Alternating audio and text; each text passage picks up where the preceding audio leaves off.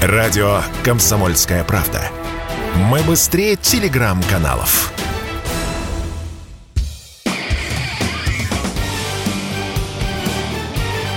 Говорит полковник.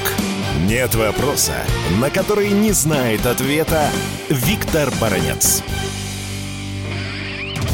вопрос о службе иностранных граждан в российской армии в разной степени решался уже давно. В 2003 году был издан указ или закон, точнее номер 141. В 2002 году федеральный закон 115. В 2007 году федеральный закон 328. О чем эти законы? Эти законы э, устанавливали правила службы службы иностранных граждан в российской армии. Подписанный Путиным закон расширяет эти возможности по некоторым э, направлениям. Ну, например, например, если иностранный гражданин захотел служить в российской армии по контракту, то для получения гражданства, для гражданства ему теперь не надо ждать пять лет. Потому что после одного года службы в российской армии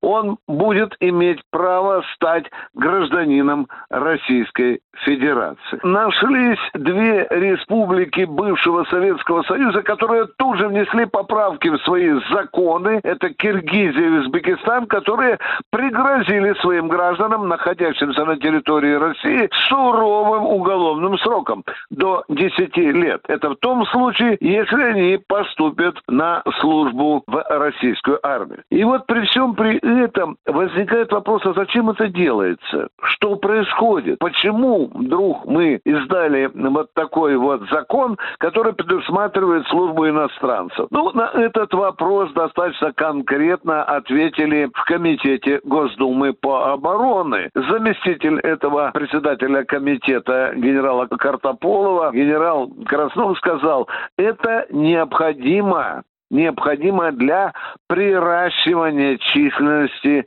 вооруженных сил российской армии. Запомнили? Приращивание численности. Ну, раз уж мы заговорили о численности, то я скажу, что на сегодняшний день в вооруженных силах Российской Федерации служит 1 миллион 13 тысяч человек, а с 1 января 2023 года будет на 137 тысяч человек наша российская армия больше. Таким образом, общая численность будет в 2023 году 1 миллион 150 тысяч. Но оказывается, что государство считает, что и этого мало. Ну и должен вам э, заметить одну еще принципиальную деталь, что эти люди, которые будут приниматься Э, на военную службу иностранцы, они будут проходить определенные условия. Ну, какие эти условия? Это, конечно, знание российского языка, это э, здоровье, и это, конечно, профессиональные требования к этим иностранцам, которые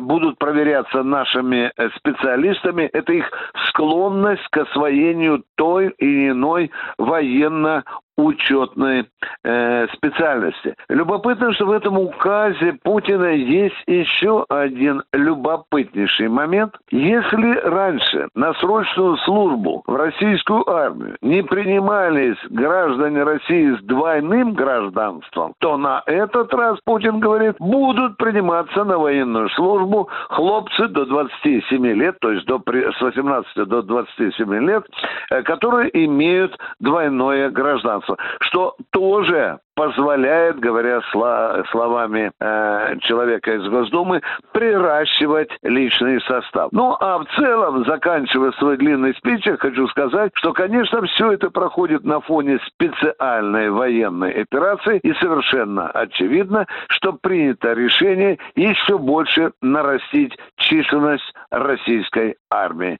Виктор Баранец, Радио «Комсомольская правда», Москва.